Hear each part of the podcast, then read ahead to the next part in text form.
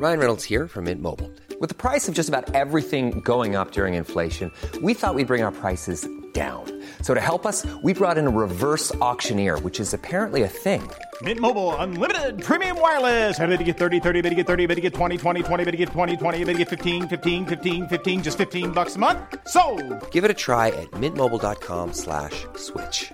$45 upfront for three months plus taxes and fees. Promo for new customers for limited time. Unlimited more than 40 gigabytes per month. Slows. Full terms at mintmobile.com.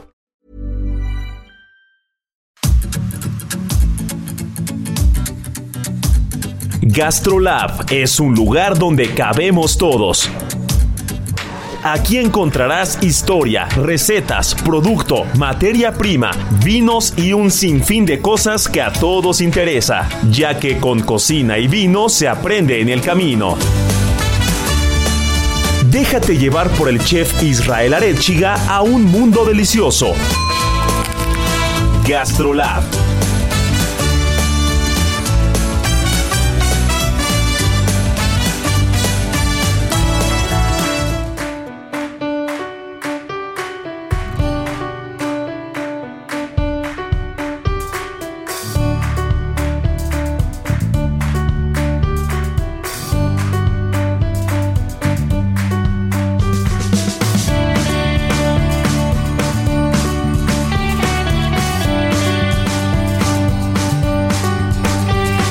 Amigos, ¿cómo están? Ya es fin de semana, están escuchando muy bien. Ya es la hora de Gastrolab. Ya estamos aquí al lado de los micrófonos, mi querida Miriam Lira, editora de Gastrolab, la más fregona de las páginas de cada viernes, la que mueve la olla, la que mueve el mole, la que parte el bacalao, la, la mera mera de Gastrolab, que, que mi querida Miri, yo no sé qué sería de este programa sin todo nuestro chismerío que nos aventamos cada fin de semana. Y es que de verdad es una delicia, ya estábamos nosotros, no solo ustedes, también nosotros estamos esperando esta hora, porque mi querida Miri, no nos habíamos visto en toda la semana. Sí, a veces ya, coincidimos, a veces coincidimos aquí en los pasillos del Heraldo, a veces chismoseo cómo van las portadas, qué es lo que va a salir, las fotos, todo. Pero, pero esta semana no habíamos coincidido y creo que tenemos mucho que hablar, ¿no? Tenemos mucho que platicar, pero primero déjame saludar a todos nuestros amigos de Gastrolab. A mí me da mucha felicidad que de repente ya por Twitter nos empiezan a mandar cada vez más mensajes, que qué padre programa, que qué buena onda, que no sé qué. Y la verdad es que me llena de felicidad de verlos y, y de ver que les gusta el programa y que nuestros chismes, como tú dices, les están latiendo y que cada vez se encuentran como un espacio más de amistad, más que de, de cualquier otra cosa y de chismecito sabroso para venir a platicar todos los fines de semana de lo más rico que tiene este mundo que es comer. Es que Gastrolab, mi querida Miri, para mí es como un chamorro de las carnitas, ¿no? Agarras el huesito así con las dos manos y le entras a la carnita, ¿no? Ay, qué rico. Gastrolab es carnita pura. Es carnita pura, es carnita de esa rica, esa zancochada. Que hablando de las carnitas, es más, ya vamos a empezar con los temas Ya, buenos, chavochones. Voy a invitar, voy a invitar a, a Lalo Plasencia, que les, les voy a platicar un poquito de Lalo Plasencia, muy poco. Coincidí con él justo en el Festival de las Paellas y todo. Y no habíamos podido coincidir tanto tiempo, solo algunas veces nos habíamos visto, saludado. Y hay personas en este medio, por no decir casi todos, pero la mayoría, la mayoría de las personas de este medio que nos dedicamos a este medio, somos bastante relajados. Somos muy buena onda, somos muy buen rollo. Nadie anda con el ego ahí muy alto. No, hombre, todos somos muy relajados. Y, y Lalo Plasencia es de esos cocineros que, que de solo darle la mano y cruzar tres palabras te cae bien, ¿no? Sí, Entonces te sí, cae muy bien. Y, y estando en el concurso de las paellas, me empezó a platicar mientras iban presentando algunos equipos y mientras dábamos la vuelta y nos presentaban las paellas y todo el rollo. Me estaba platicando que él hizo una investigación de algo llamado el método Quiroga. Órale, Entonces- wow, que Quiroga es este lugar en Michoacán famosísimo de carnitas, que si no han ido, tienen que ir, visita Así obligada. es, y, y- y la verdad es que no tenía planeado hablar de eso, ¿eh? pero ve cómo, cómo nos va llevando una cosa Sí, a la pues otra. ya. Cuando decía que Gastrolab era como un chamorrito de las carnitas, es eso, es el chamorrito este que sacas del caso con la, con la, con la grasita, que no importa si le pusieron el famoso refresco, si le pusieron la lata esta de, de la leche esta, o si le pusieron naranja, limón, comino, clavos, eh, cebolla, laurel, lo que le hayan puesto a las carnitas. Eh, Gastrolab es el chamorro. Tiene, Sí, agarras el huesito sí. y la carnita pegada al hueso es la mejor. Y hecho con lo mejor además, Y hecho ¿no? con lo mejor. Con caso de cobre de Santa Clara Cobre. Eso, mero. Y justo Si platicaba no. de Lalo Plasencia porque por algo salieron las carnitas al tema. y me enseñó una investigación, me enseñó el PDF de una investigación, no quiero mentir, pero ¿qué te gusta? 40, 50 páginas alrededor únicamente de las carnitas. Y él, desglosa lo que le llama el método Quiroga y él defiende que las carnitas y el método de cocción de las carnitas no es un confitado como, como yo lo he dicho toda mi vida. ¿eh? Yo toda mi vida he dicho que las carnitas son un confitado, ¿no? Y él dice que no. Él dice que no, que hay un método en particular y un método en especial, porque tiene un análisis, incluso tiene tablas de seguimiento de temperaturas. ¿Cómo es un tema muy, es un tema muy tecnológico. Entonces hizo una investigación con mucha tecnología de por medio para poder analizar las temperaturas, la grasa, los azúcares, eh, la reacción de Maillard del confitado. Bueno, el- lo que él dice que no es el confitado, pero es esta cocción en un medio graso. Entonces hay como, hay como dimes y diretes de muchas cosas y, y me, y me comprometo a traer o, o mínimo que nos echarnos una llamadita con Lalo Plasencia para que quien nos esté escuchando pues eh, pueda, pueda salir de una vez por todas de todas las dudas de si las carnitas son un confitado. Evidentemente no es una fritura por tema de temperatura, pero, pero uno en la escuela, bueno, quien estudió realmente eh, la universidad o algo, siempre te enseñan que, que un confitado es una cocción a baja temperatura en un medio graso. Y bajo ese supuesto, para mí las carnitas sí son un confitado. Sí, sí, Pero yo no estudié en la universidad, ¿no? Y hay quien sí. Entonces, nuestro querido Lalo Plasencia, que se dedica a la formación y tiene un centro de investigación gastronómico y, y es un crack en la materia y en todo lo que tenga que ver con investigación y enseñanza y docencia, de verdad es un crack. eh, hace un estudio completo alrededor. Entonces, qué mejor que, que- tener a alguien que tiene las bases y que ha hecho un estudio que duró casi un año el estudio para definir lo que es el método Quiroga, para decirnos si GastroLab es el chamorro de las carnitas, ya sea confitado o método Quiroga, ¿no? Oye, estaría interesantísimo saber ese método, porque sí, la gastronomía mexicana muchas veces no le damos el valor que se merece a las técnicas y resulta que, que tienen un valor bien importante, incluso histórico, ¿no? Este pueblito, por ejemplo, que les decía Santa Clara del Cobre, está especializada en justamente hacer estos casos enormes para las carnitas, porque justamente se dice que el cobre es el material que mejor transmite el calor y que hace que las carnitas se cosan de una manera uniforme, ¿no? Que, que estén perfectamente cocidas. Y ahí en el, en el tema del cobre viene uno de los mitos. Mira, todavía ni empezamos el programa, No, ya se sí, puso no, bien ya. bueno esto. Viene uno de los mitos bien curiosos. eh, uno de los productos más difíciles de cocinar, y creo que ya lo platicamos en algún programa, eh, es el pulpo. El pulpo ¿no? es Entonces, el pulpo es de los, de los productos más complicados. Yo lo platicaba que alguna vez me tocó ver en Tokio que, que en un restaurante había un puesto que era el masajeador del pulpo. Y este cuate lo único que hacía durante horas era agarrar todos los pulpos e ir masajeando tentáculo por tentáculo para suavizarlo. En España he visto que, los agarran a palazos tal cual, con el, con el rodillo para repostería los agarran. Y, y lo que es un hecho entre que sí, entre que son peras o manzanas es de que hay dos cosas que prácticamente son uniformes en cualquier país, en cualquier restaurante, en cualquier cultura. El pulpo se espanta, que es decir, este choque de temperaturas, agua y hielo con agua hirviendo. Y el segundo es el cobre. ¿No? Ahorita que lo decías eh, justo de Santa Clara, ¿no? Eh, que, que el cobre, en efecto, es el mejor transmisor de calor que hay. E incluso pues, también no, no por nada los cables y la electricidad y todo el cobre es un material muy usado. Pero originalmente los casos eran de cobre y el cobre hacía que la temperatura del agua subiera mucho más rápido y entonces el pulpo se pelara menos por una fijación de, de la piel con temperatura y, con el, eh, y al espantarlo rompía las fibras y entonces era una serie de cosas en las que el cobre incidía. Al día de hoy nosotros echamos un tubo de cobre, echan monedas, echan lo que sea, pero yo creo que nos vamos a dar una vuelta a Santa Clara ya que, ya que lo sacaste a colación Sí. para irnos por una buena ollita de cobre a ver si este a ver si producción nos deja nos deja ir y hacemos algo por allá y les venimos a platicar y nos ponemos a cocinar pulpo en cobre como Dios manda. Sí, la verdad es que valdría muchísimo la pena y para todos, ¿no? O sea, también ese viajecito en carretera es precioso.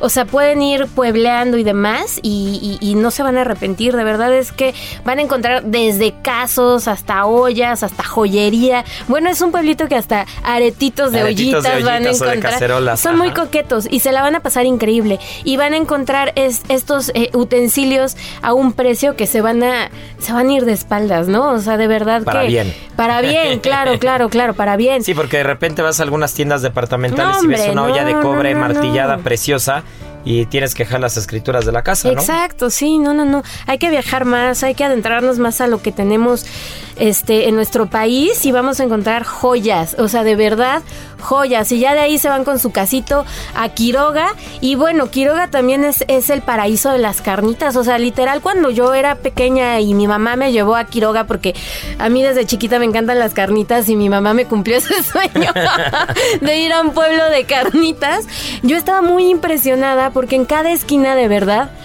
hay un puesto de carnitas, ¿no?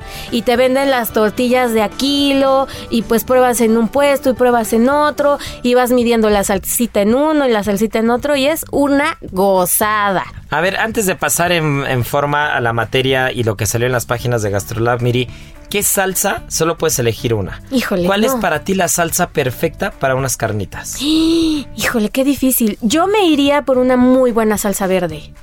La verdad.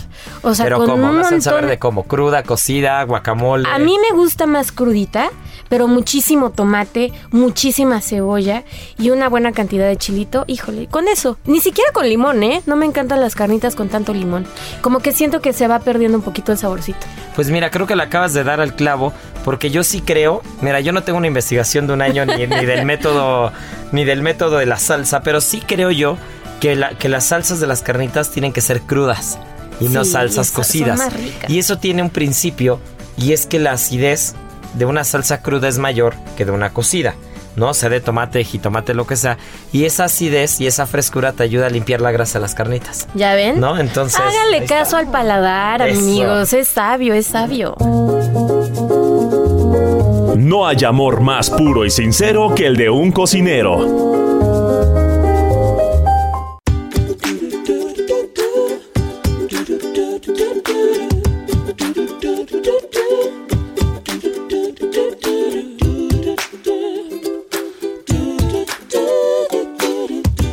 Oye, pero ¿sabes también quién es sabio, mi querida Miri? ¿Quién? Pues aquella figura que tiene que recibirte en un restaurante. Es importantísimo. ¿Y sabes qué? ¿Y saben qué a todos nuestros amigos? Habíamos estado platicando mucho de chefs, ingredientes, instrumentos, de todo un poco. Y nos habíamos Reposteros. estado reposteros, mixólogos, sommeliers.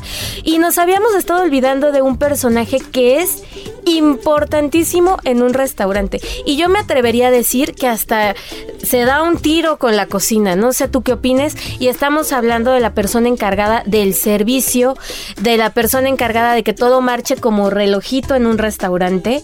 Y es, pues, los jefes de sala, los gerentes, que tienen una importancia, híjole, brutal dentro de un restaurante. Yo creo, Miri, que en México, eh, históricamente hablando, no se le había dado el peso y, se le, y, y sigue sin dársele el peso correcto eh, a esta figura, ¿no? Porque en España y en Francia, la figura del maitre o la figura de- del anfitrión, la figura no del gerente como tal, es más bien el maitre, ¿no? Claro, sí, La sí, figura sí. del maitre es fundamental y tiene a veces el mismo peso o más peso que el cocinero en un restaurante. Entonces ya conforme vayamos avanzando en la materia, eh, no me dejes olvidar que les voy a platicar quién fue Yuli Soler, ¿no? Que. Yuli Soler, eh, me imagino que le suena el restaurante El Bulli, que le suena a alguien llamado Ferran Adrià, nada más y nada menos, un parteaguas en la historia de la gastronomía. Bueno, pues a Ferran Adrià lo contrató alguien y quien lo contrató era el jefe de sala del Bulli. Imagínate. Era Yuli Soler, ¿no? Entonces, eh, realmente el jefe de sala o el puesto de, de- de gerente, como se le conoce más en México, jefe de sala un poquito más en, en España y, y maitre en Francia, es una de las figuras más importantes porque todo aquel, todo aquel restaurante, todo aquel centro de consumo, de alguna manera tiene que tener una cara. Y esa cara tiene que ser una cara que no solamente esté ahí porque es una cara bonita. Claro. No, ni siquiera, ni siquiera eso para que quede claro y después no manden este tirando hate en redes sociales. Este, ni siquiera eso, ni siquiera eso es eh, uno de los requisitos para ser maitre, ¿no? O sea, nadie tiene que tener una cara bonita, lo, lo- digo por el hecho de, de únicamente por decirlo, ¿no? Sino que realmente tiene que ser un sabio. Y ahí es donde empezaba, donde empezaba mi argumento, ¿no?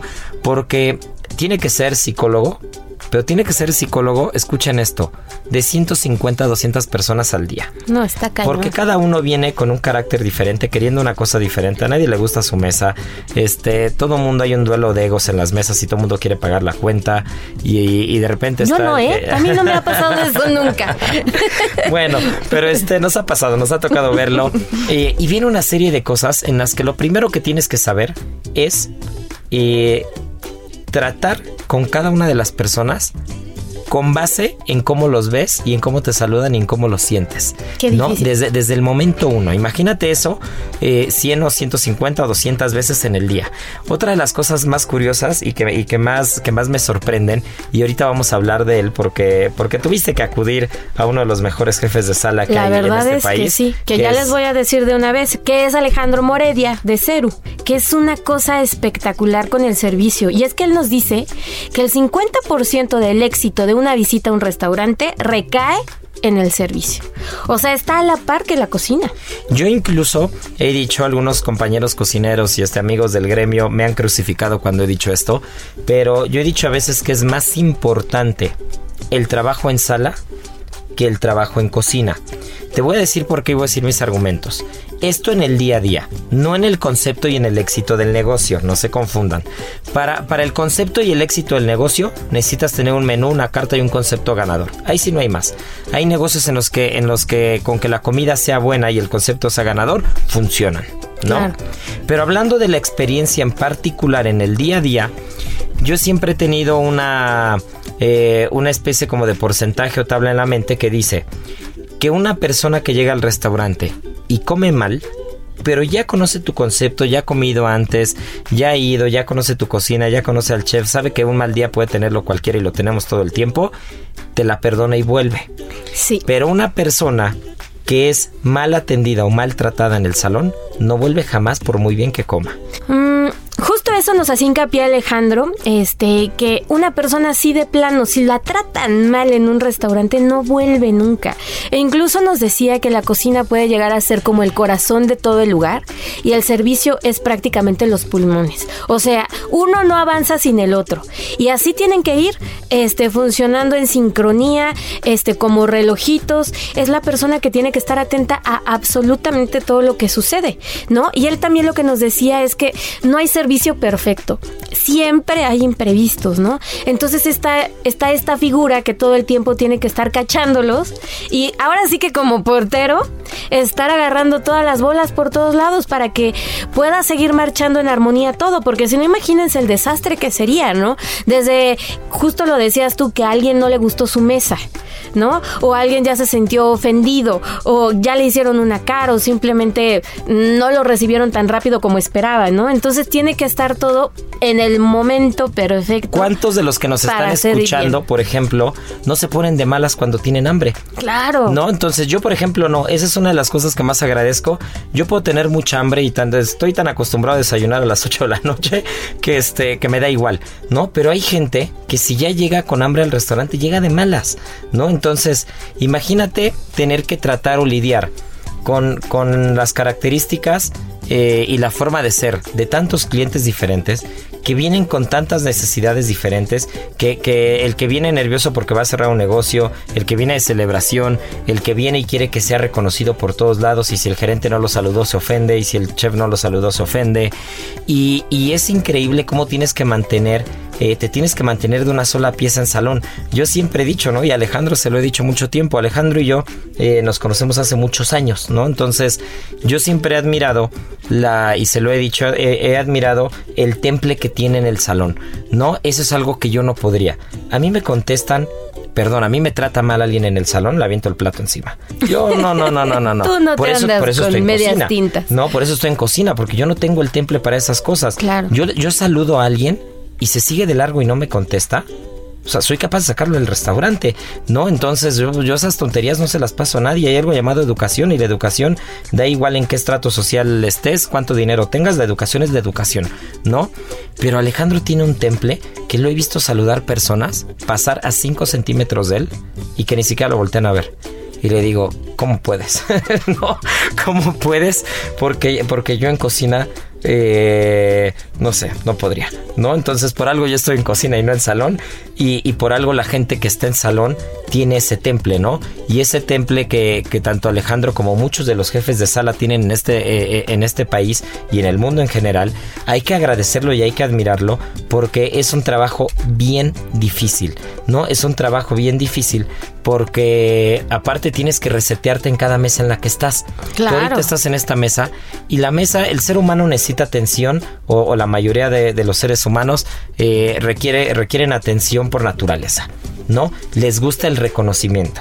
Les gusta que tú llegues a un lugar al que ya has ido y te saluden por tu nombre. y sabes quién eres, ¿no? Pero si por error pasa, pasó el gerente y no vio tu mesa y no vio que estabas ahí y saludó a la mesa de al lado y no te saludó a ti, no, bueno, se arma un zafarrancho del tamaño del mundo porque, porque se sienten ofendidos, ¿no? Entonces, imagínate que tienes que tocar una mesa sales de esa mesa y automáticamente borras y llegas en blanco a la de al lado. Y empiezas otra vez de cero. Y automáticamente vas a la mesa de al lado y empiezas otra vez de cero y otra vez de cero a la de al lado. Y así te avientas con 20, 30, 40 mesas al día, ¿no? Entonces es increíble porque aparte hay gente que, te interesa saber su retroalimentación o algo y, lo que te digo, ni siquiera te voltean a ver y hay personas que necesitan o, les gusta platicar demasiado, ¿no? Y entonces ya estás buscando a Alejandro y estoy yo por el radio, no, Alejandro, resuélveme esta bronca, necesitamos esto, o te está buscando tal persona o por teléfono te están haciendo una reserva o alguna cosa o, o tal persona que conocemos ya se quejó porque no quiere esa mesa y a nadie le gusta su mesa en ningún restaurante, ¿no? Los que están afuera quieren adentro, los que están adentro quieren afuera, el que está en la terraza no quiere que le dé el sol y el que está en el sol quiere que le abran eh, al toldo porque quiere que entre la luz y entonces nadie está contento, ¿no?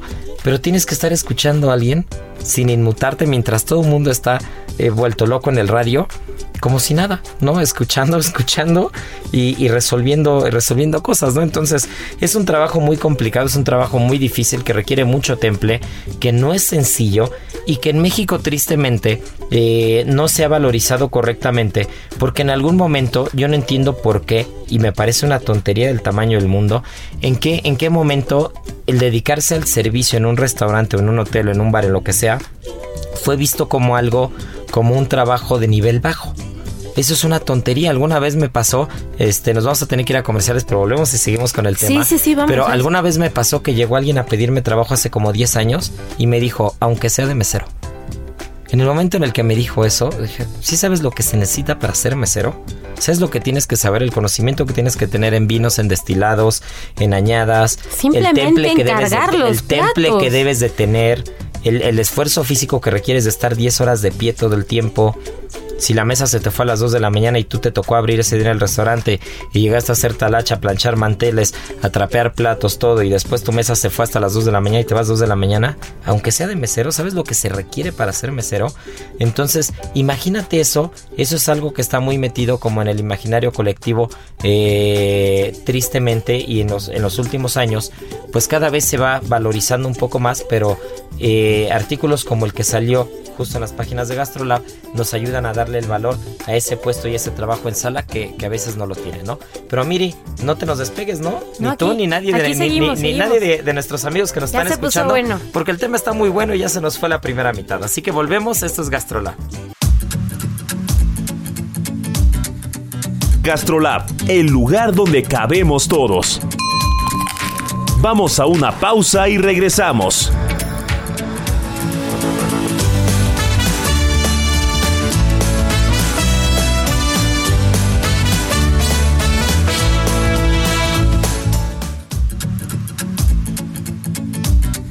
GastroLab, el lugar donde cabemos todos. Estamos de regreso.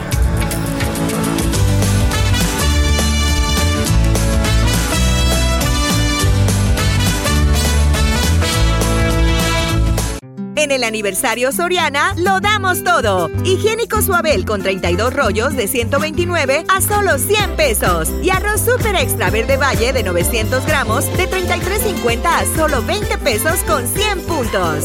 Soriana, la de todos los mexicanos. A octubre 13, aplican restricciones.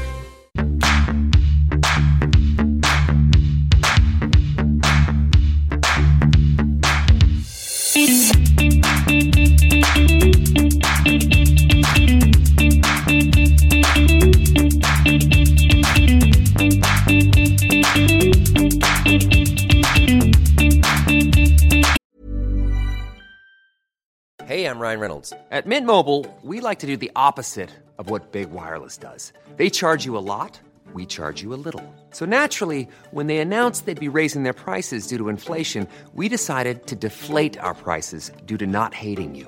That's right. We're cutting the price of Mint Unlimited from $30 a month to just $15 a month. Give it a try at mintmobile.com slash switch. $45 upfront for three months plus taxes and fees. Promo for new customers for limited time. Unlimited more than 40 gigabytes per month. Slows. Full terms at mintmobile.com.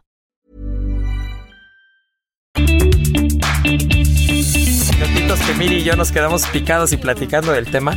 Le, le- le puse un ejemplo a Miriam de, de una película, ¿no? Nosotros Claro, los novios. famosísima, ¿no? bueno. Una película en la que hacen ver como si fuera un castigo, en el que la chica sea mesera, ¿no? Y, y- y pintan, y pintan el trabajo de una manera demasiado folclórica, por llamarlo de una manera decente. Incluso denigrante. Denigrante, en la que, espérame tantito, eso no es ser mesero. Ni está mal ser mesero. Y si supieran cuánto gana un mesero mío de restaurante Ceru, mañana tendría fila fuera del restaurante, ¿no? Entonces, aparte, gana mejor un mesero que muchos licenciados, maestros y más, ¿eh? Claro. Nada más para que se den una idea. Entonces, pero para, para estar en un lugar de mucho nivel y para ganar eso, tienes que tener mucho conocimiento, muchas tablas, mucho temple, tienes que conocer a mucha gente, tienes que tener mucho timing. Eso, por ejemplo, sí lo tengo. No tengo temple, pero el timing sí. No, tú ves una mesa y sabes en el momento si están cerrando un negocio, sin tener que acercarte, sabes si te puedes acercar o si mejor no te acercas. Ese timing, ese feeling, muy pocas personas lo tienen. Solamente dedicándote al servicio lo, lo vas entiendes. desarrollando Vas poco a acercándote a la mesa, medio ves las facciones, ves los movimientos, ves las manos, ves lo que están tomando. Si están fumando un puro ya están más relajados, si no están negociando todavía. Cuando ves que la copa de vino está muy entera, eh, hay, hay como una regla y un dicho, ¿no? Que nunca tienes que, nunca tienes que darle ventaja al enemigo, ¿no? Entonces Claro, cuando están claro. negociando muy fuerte, Todavía nadie toca el vino. tanto. Nadie toca el vino. Piden vinos muy buenos, pero nadie lo toca, lo tocan muy poco. Porque todavía no cierran el, no cierran el deal, ¿no? Órale. Entonces, ese tipo de cosas son cosas que uno aprende a ver en los restaurantes, ¿no? Entonces, eso lo tienes que tener. Y tienes que tener muchas cosas más, ¿no? Entonces, evidentemente, eh, el dedicarse al servicio, a la sala, ser mesero, ser gerente, jefe de sala, sommelier, bartender, lo que sea, cortador de jamón, lo que sea que implique un trato directo con el cliente, se, tiene que, se le tiene que dar el valor y se le tiene que, que dar la importancia adecuada que en países como Francia nunca se ha perdido, ¿no? En países como España en los últimos años volvió a tomar otra vez el valor y la importancia que tenía, ¿no? Porque, porque es, un, es un trabajo que requiere mucha capacidad, requiere que seas multitasking, requiere que seas una enciclopedia y requiere que tengas memoria fotográfica porque si en dos semanas o en un mes o en medio año regresa un cliente que ya atendiste, tienes que saber qué le gusta, qué toma y cómo se llama, ¿no? Y me da gusto ver que se le dé valor a, la sala de un restaurante. Pues justo eso, ¿no? Que, que se tiene que aprender a leer a la gente, justamente, ¿no? Y que alguna de las cosas más complicadas es eso, recordar los nombres, recordar los platillos que, que piden habitualmente. Entonces, pues sí es un trabajo que, que, como dices, no se ha valorado en los últimos años en México, pero poco a poco empieza a tener otra vez su fortaleza dentro de los restaurantes. Incluso ya algunos reconocimientos a, nivel este República Mexicana e incluso internacional, ya empieza a ver el premio al mejor jefe de sala, ¿no? Y eso es importantísimo porque empieza a tener el valor que se merece. Y pues, ¿qué, qué nos queda a nosotros? Pues más que reconocer la labor, que cada vez que vayamos al restaurante, pues recordemos todo lo que tienen que pasar y tratarlos de la mejor manera, ¿no? Y brindarles el respeto que se merece cualquier otro, porque luego también nosotros nos pasamos de, de canijillos con Sí. ellos, ¿no? Entonces, no, una vale. cosa que les quiero recomendar a todos los que nos están escuchando es algo que, que yo jamás dejo de hacer y es algo que aprendí hace muchos años y no se me va una ni por error. Siempre háblenle a los meseros por su nombre. Siempre. Si no tienen el letrero, pregúntenle. Oye, ¿cómo te llamas, Toño? Ok. Toño, hazme un favor. ¿Me puedes regalar una botella con agua? Oye, Toño, te voy a dar lato otra vez. Esto, el otro. Espérenme, no son, no son sirvientes de nadie. Sí, no, son no, profesionales que están prestando un servicio y hay que tratarlos como tal, ¿no? Entonces, si tienen un letrero puesto, tienen su nombre, es por algo, ¿eh? De adorno no es. Claro. Y si no lo tienen, no cuesta nada preguntar. Y tratarlo como nos gustaría que nos trataran a nosotros, ¿no? Alguna vez una amiga eh, me decía, ¿quieres saber cómo es una persona? Fíjate cómo trata un mesero, ¿no? y ahí te das cuenta, ¿no? Ahí te das cuenta cómo, cómo va a tratar a las, cómo trata a las personas realmente. Y, y está cañón porque es verdad, ¿no? Pero bueno, volviendo al tema del jefe de sala y volviendo al tema de Alejandro, hay, hay, características muy particulares de cada quien, ¿no? Yo he conocido jefes de sala en muchos lugares, en muchos lugares del mundo también, y, y, cada uno tiene fortalezas, tienen fortalezas muy puntuales. Y una que me llama mucho la atención de, Alejandro Moredia justo es que él entra perfecto cuando hay una mesa difícil. Entonces, si la mesa es una mesa muy sencilla, que todo es miel sobre hojuelas, están encantados, aplauden todo y todo el mundo es feliz y este, ya sabes, ¿no? Pasan venados casi casi, hay arcoíris y todo, y salen flores en el mantel. Esas mesas, pues evidentemente ya las tienes en la bolsa, por llamarlo de alguna manera. Pero una de las cosas más curiosas o las fortalezas que tiene Alex es que tú le entregas una mesa complicada y no sé cómo le hace, y hace que mañana le reserven, ¿no?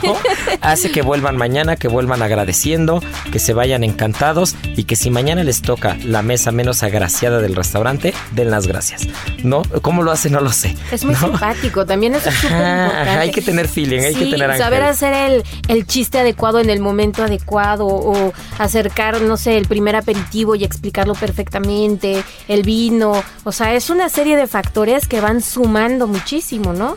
Y la verdad es que el humor es una carta súper fuerte. Cuando tú eres amable, cuando tú recibes a la gente con una sonrisa incluso y un chistecín, ya te echas a la bolsa ya, ya, a quien Hasta los más duros. De repente, alguna vez escucho, escucho lo que dicen una vez de una tontería así de que íbamos tarde con la carne, pues una carne muy gruesa, había que templarla todo y pues, algo pasó, como todo, ¿no? Te entran de repente seis comandas antes que esa, o seis me vi corto, ¿no? 20 o 26 comandas antes, y resulta que la carne ya va tarde, ¿no? Y entonces acerca la mesa y dice, este, se nos echó a correr la vaca, pero ya la alcanzamos en reforma, ¿no? Ahora, ahora la traemos de regreso y está en cinco minutos. Bueno, todo el mundo se rió, "Ay, ni te preocupes, hombre, no pasa nada, es más, tráenos más vino, ya está, ¿no?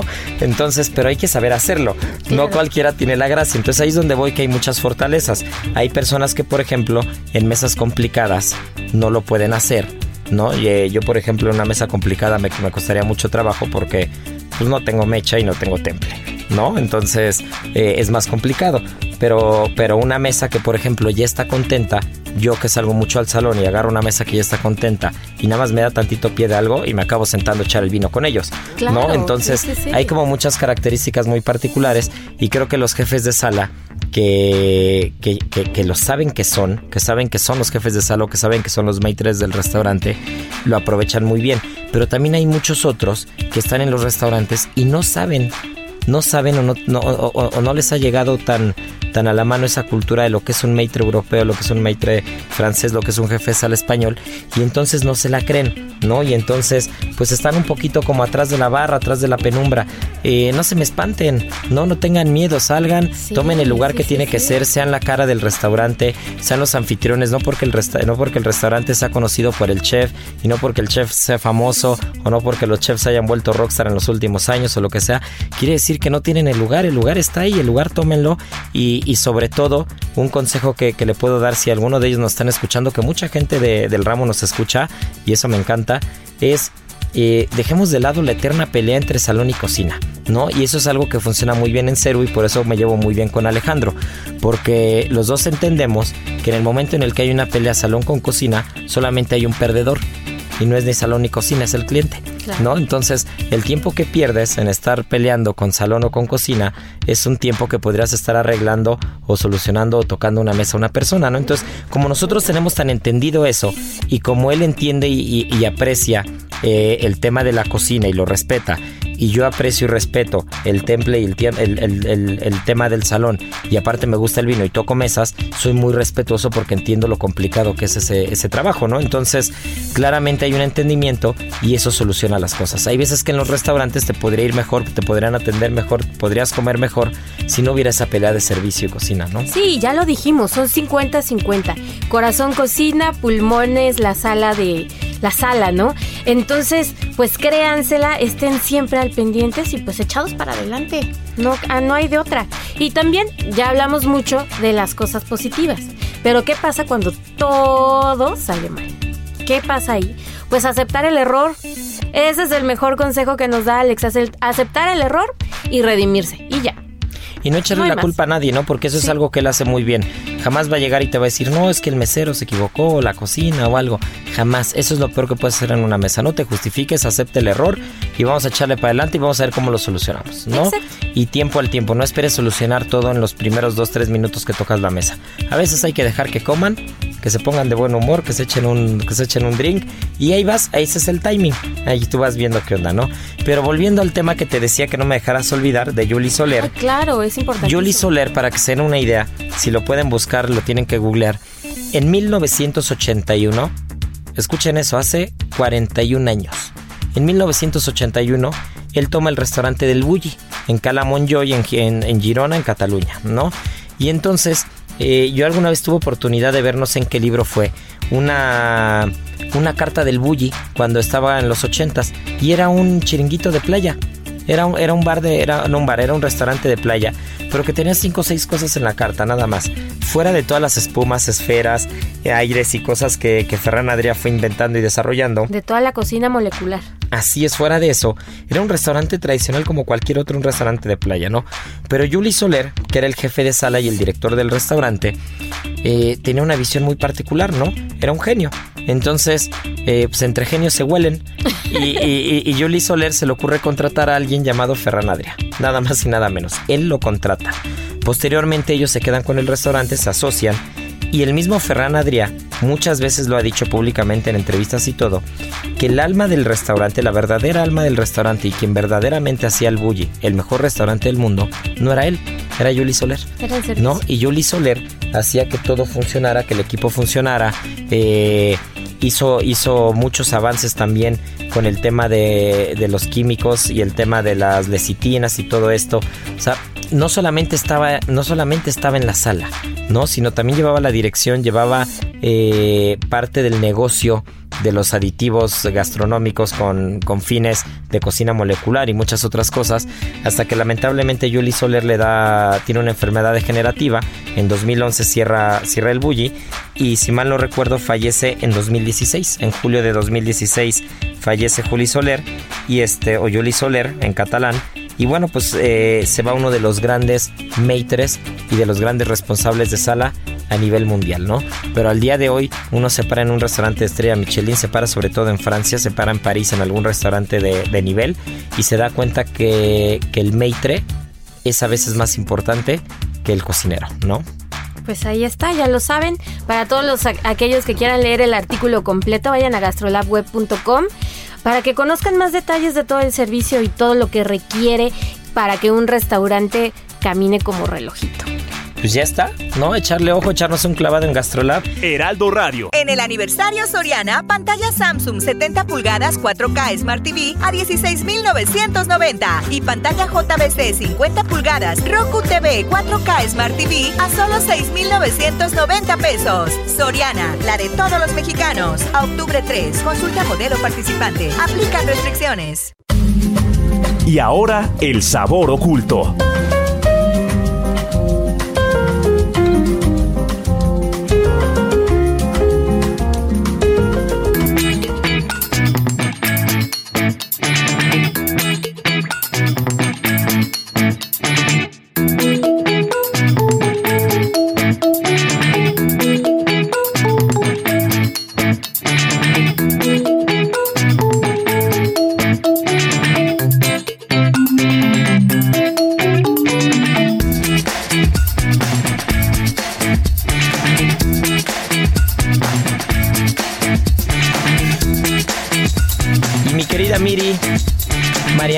Insiste en dejarnos abandonados. Qué bárbara, ¿eh? De verdad que ya un tache por mapache. ¿Sabes qué? ¿Sabes qué? creo que creo que Ceru no me la suelta mucho. Creo que, creo que Ceru me la tiene muy absorbida. y este, sí, sí, sí, sí. Y es un poco complicado que podamos escaparnos y estar los dos en esta hora, en fin de semana aquí en la cabina. Pero bueno, Marianita nos mandó su tema. Estoy seguro que ya pronto este, vamos a ver qué hacemos para robarnos a Marianita y llegar a tiempo al servicio del restaurante. Por favor. Pero este. Un paréntesis comensales. Sí, por favor. no, no, no. Luego de repente nos llegan a las 12 del día. Imagínate eso nada más. Imagina, imagínate eso nada más. Pero bueno, hoy traemos una eh, una de las especias más particulares que hay, porque estoy seguro que todos ustedes la han probado, o muchos de ustedes la han probado, pero no directamente así, y es el enebro. Mi querida Miri, ¿tú te has echado un gin tonic? 100%, y me encanta con enebro. Le da ese toque especial que requiere un trago espectacular. Bueno, pues para que se den una idea, el enebro eh, tiene muchas referencias de su uso desde la época griega, ¿no? Sobre todo por un tema de propiedades médicas y farmacológicas. Pero después se dan cuenta que se puede hacer un destilado con el enebro. Y la ginebra, la ginebra sale del enebro. ¿No? Entonces, si bien el gin tonic, que a veces este, parece que, que, hacen ensaladas, chicos de las barras, bartenders, restauranteros, por favor no hagan ensalada a un gin tonic. No es necesario que le pongan lechuga, jitomate y vinagreta. Este, a veces te, te, ofrecen un gin tonic de frutos rojos y parece una mermelada de fresa. Soy bien, soy bien, este, bien grinch, ¿verdad? Pero, pero un gin tonic tiene que tener únicamente una rebanadita de limón amarillo y es todo. Si le quieren poner alguna especia, alguna especia, pero luego te dicen con pimienta y le vacían 20 pimientas, ¿no? Entonces, eh, particularmente el enebro, que si bien se puede usar como aromático para la ginebra, es la base es una de las especias base para poder hacer el destilado de la ginebra, ¿no? Y después ya vienen los aromáticos que se le pueden dar según las marcas, ¿no? Hay alguno que lo puede destilar con pepino, hay quien lo puede destilar con 47 especias diferentes, ¿no? Que es, es el famoso eh, Gin and Tonic del mono, esa no es la marca, pero bueno, es el del mono, con esto te vamos a tener la referencia. Pero finalmente, eh, este fruto tarda en madurar mínimo dos años y el primer año es de color verde, ¿no? Y después se va, se va tomando un color parecido a la blueberry, como negro Sí, azulado, precioso, y ya después se pone incluso hasta rojizo, ¿no? Entonces, la palabra del enebro viene del celta, que es juniperus y que significa áspero, y esto se debe al carácter o al sabor áspero del fruto cuando está fresco. Ya una vez que tú lo puedes secar, pues ya no es, ya no es tan áspero, evidentemente, es una valla que, que se puede que se puede usar para muchas cosas, pero que realmente para la ginebra es, es como lo mejor, ¿no? Incluso en, co- eh, concretamente en Navarra, que tuve oportunidad en la semana de ir a probar unos productos de Navarra del gobierno navarro que vino a un restaurante a la Ciudad de México, al centro vasco, eh, traían el pacharán, ¿no? Y el pacharán Mm, es este, es este licor, sí es como un licor, sí, sí es un Sí, sí, licor, es es un licor de endrinas, no es este Muy licor como anisado, es este licor, así es muy típico de. País Vasco y de Navarra en particular, ¿no? Y estas mismas endrinas, pues son el enebro una vez que se seca y de ahí vamos a, y de ahí vamos a obtener la ginebra, ¿no? Entonces, pues un buen gin and tonic, mi querida Miri, para este fin de semana, para este Sí, clima loco, que hace calor, pero de repente llueve, pero de repente hace aire, pues un gin tonic es una delicia. Y ¿no? entre 60 y 70 variedades hay en todo el mundo.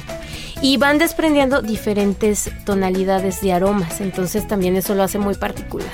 Y mira, otro de los datos curiosos que tenemos es que nació en una ciudad holandesa, en la ciudad de Leiden, en el siglo XVI con la destilación del alcohol, pero con esta especia, ¿no? Y fue posteriormente en Ginebra, donde en la ciudad de Ginebra se le llama Genever o Ginebra.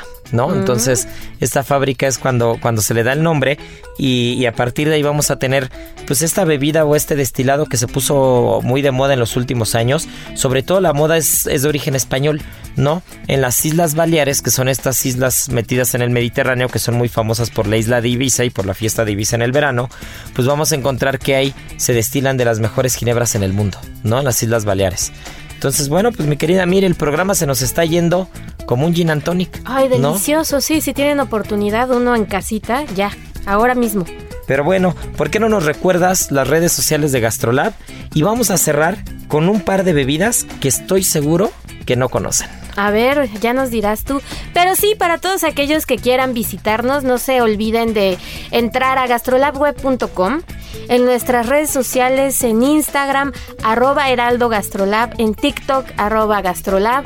Ahí los esperamos. Y bueno, me voy a dar el permiso de hacer otro anuncio, porque Escapada H, que es la propiedad que se dedica a hacer, pues toda la cuestión de turismo, viajecitos, escapadas por toda la República y el mundo, ya tiene sitio propio. Entonces, pues ahí los esperamos. Escapadah.com. Vayan y vean todo lo que pueden hacer en un fin de semana, que no es poco. Pero a ver, Miri, escapada H.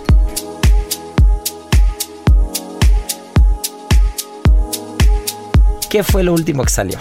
Escapada H, pues para que todos estén muy atentos, este miércoles fue el Día Internacional de los Océanos, el 8 de junio. Entonces estamos proponiéndoles actividades que pueden hacer sin afectar los mares, que es importantísimo. Porque el 90% de las especies alrededor del mundo están en peligro y más del 50% de los arrecifes no los hemos terminado. Entonces es importantísimo que el turismo voltee a ver algunas posibilidades mucho más ecológicas, sustentables para ir y disfrutar. O sea, ya estuvo bueno de motos acuáticas, ya estuvo bueno de yates. ¿Qué más podemos hacer? Pues desde snorkel, desde paddleboard, que son estas este, tablas con las que vas remando y vas disfrutando, desde observar, El kayak, observar ¿no? el kayak también. Entonces eso, eso, en eso andamos ahora, en viendo posibilidades para viajar cada vez más sustentable. Pues vamos a ver si la producción nos puede llevar a La Paz. Uy, a La ver Paz si es nos sí, no, a ver si nos puede llevar a La Paz. Fíjate porque- que ahí en La Paz, en la isla Espíritu Santo, está una de las colonias de lobos marinos más grandes de todo el mundo. Nada más para que se den idea de la grandeza que tiene este país, ¿eh? No, pues mi querida Miri, ¿sabes qué? Los viajes, la gastronomía, la todo va pegado, todo va de la mano, mano, todo va de la mano. pegado. Y entonces, ¿qué te parece si el siguiente programa nos platicas también de Escapada H? Sí. Porque qué rico es viajar, pero qué rico es viajar con conciencia. Y qué con rico, causa. Así es, y qué rico es viajar a lugares donde se come bien. Entonces Híjole. ahí podemos ligar todo. Podemos platicar muchísimo, ¿sabes de qué? De agroturismo. A ver, a ver, a ver, ¿qué es el agroturismo? El agroturismo es, son todos estos viajes que realizamos al campo y que no solamente nos sirven para justamente hacer conciencia sin afectar el, lugar al que estamos visitando, sino aprendiendo también sobre cómo nace todo lo que nos comemos. ¿no? Y cómo podemos cuidarlo y cómo podemos apoyar a los productores locales, por ejemplo. Y que no tiene que ser para nada lejos. Por ejemplo, Milpalta que Sí, está sí, sí. dentro de la ciudad y que nos tardamos, que serán unos 45 minutos en fin de semana en llegar y vamos a descubrir un paraíso en ese lugar. En el aniversario Soriana, costilla de res y cerdo o flecha de res para asar a solo 94.90 cada kilo. Y cebolla blanca a 19.80 el kilo con 75 puntos. Sí, a solo 19.80 el kilo con 75 puntos. Soriana, la de todos los mexicanos. A octubre 3, aplican restricciones. ¿Sabías que... Además de contener pocas calorías, el queso cottage es una importante fuente de proteínas, fósforo, selenio y vitaminas B12. Esto lo vuelve el ingrediente ideal para darle a tus postres un toque saludable y cremoso. Por ejemplo, puedes utilizarlo para preparar un exquisito cheesecake de frutos rojos con harina de almendra. Checa la receta en las redes sociales de GastroLab en Adicción Saludable, porque la comida rica no tiene que ser aburrida.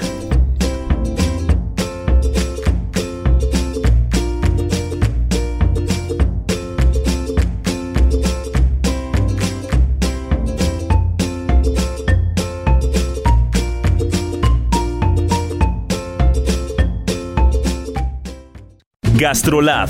Historia, recetas, materia prima y un sinfín de cosas que a todos nos interesan.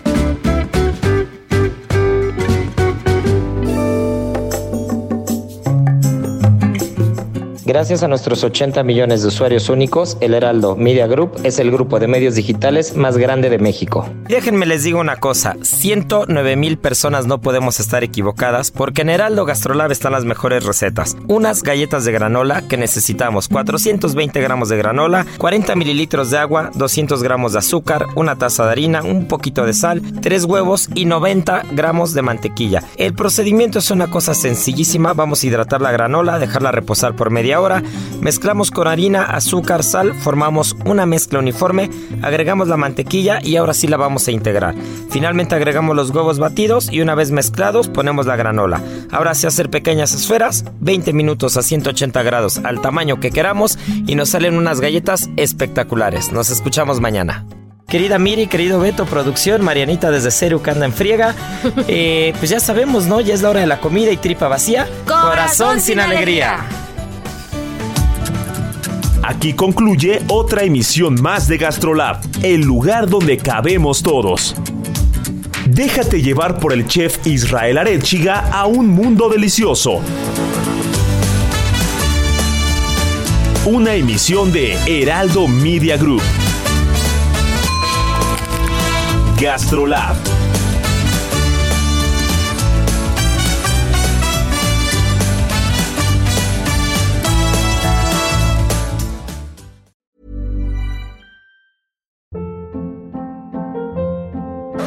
Hold up. What was that? Boring. No flavor. That was as bad as those leftovers you ate all week. Kiki Palmer here, and it's time to say hello to something fresh and guilt-free. Hello Fresh. Jazz up dinner with pecan-crusted chicken or garlic butter shrimp scampi. Now that's music to my mouth. Hello Fresh. Let's get this dinner party started. Discover all the delicious possibilities at hellofresh.com.